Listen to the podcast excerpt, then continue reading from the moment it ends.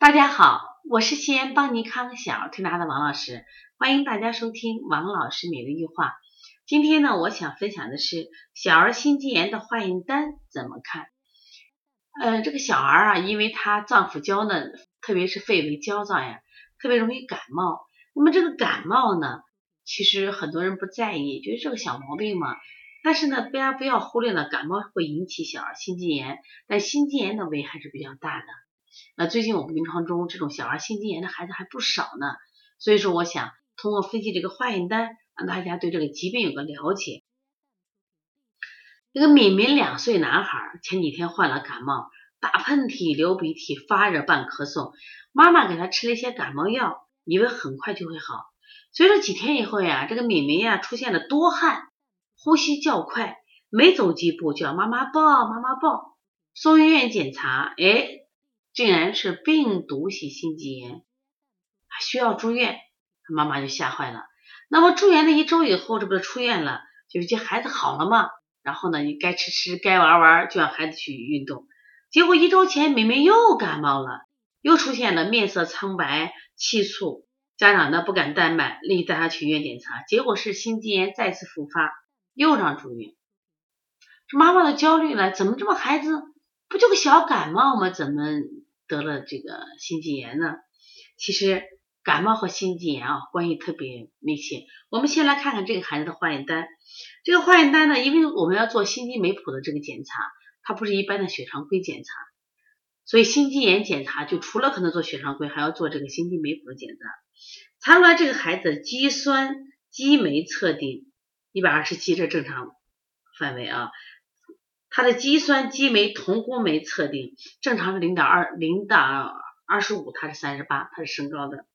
另外呢，他的肌钙蛋白 I 正常是零点零到一点二八，他是一点七，也就是后面两个值是升高的。那么这两个升升高在我们这个化验单里这个意思是什么意思呢？实际上他这两个值增高呀，说明这个孩子的心肌有损伤，也就是咱们说的心肌炎，心肌炎。所以医生为诊诊断成病毒性心肌炎的。那么小儿心肌炎呀，实际上是儿童的一个心脏病，就是简单的说，它是心肌有炎症了，就是我们肺炎有炎症叫肺炎，就肾脏有炎症叫肾炎，这是心肌有炎症了。大家知道，心脏在人体太重要了，说它有炎症以后，所以小孩就会出现神疲乏力、面色苍白、心悸气短、肢冷多汗这种现象。另外还有一个很大的特点，就是叹气样。呼吸，唉，是这一定要注意的啊！当然，有的孩子可能是急性的心肌炎，有的孩子是慢性的，慢性的就要注意有没有的莫名的，唉，我胸闷，我容易累啊。所以说，感冒引起心肌炎，希望大家一定要重视啊！而且这个感冒引起心肌炎，有时间我们就是它的发病，它有它独特的特点，一般呢是一大一少一块，一大的是。病情的轻重悬殊比较大，轻的就好像没有症状，有的小孩只能出现心电图改变，典型症状有精神萎靡、面色苍白、乏力、懒动、多汗、恶心、呕吐、上腹疼痛。那么有的孩子就非常轻了啊。那么一少呢，就指的是有的小孩有症状很少，有的小孩就有仅有懒动的表现。一快就是病情发展快，短的时间可以出现心脏弥漫性扩大、心力衰竭。有的心理失常导致这个昏厥甚至猝死，因为小孩啊他无法表达自己的这种症状，说家长一定要细心观察，尤其就患儿感冒过后，就是发生这个常出气，唉，懒动多汗，我建议到医院去做一下，就这个心肌酶谱检查，就查一下心肌酶、心肌这个钙蛋白还有心电图等啊，都去查一下，所以这是非常重要的，因为。我们很多人啊觉得感冒不是个病，其实感冒是不是个病，但是呢，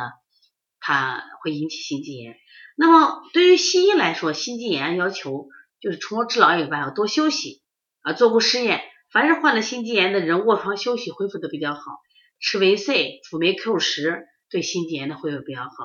中医一般认为心肌炎的症状属于心气亏虚、阳虚不振，应该养益就养心益气、温通心阳。就这里，我推荐了一组这个心肌炎的推拿处方，就特别适合这个心脾两虚型的推三关三百次，补肾阳三百次，补补脾经三百次，揉心腧五十次，分推膻中五十次，按揉内关五十次。多吃一些就那个补心气的食材，像大枣儿、桂圆儿。如果这个孩子对艾草不过敏的话，建议用艾草、桂枝泡脚，因为桂枝啊，它可以通达心阳，艾草呢起到温暖的作用啊，这是都非常重要的。如果大家有什么问题的话，可以直接拨打我的电话幺三五七幺九幺六四八九。如果想购买此书的话，那么可以加小编的微信幺八零九二五四八八九零。也可以在邦尼康那个微店，我们有在商城购买，也可以在天猫搜邦尼康小儿推拿购买。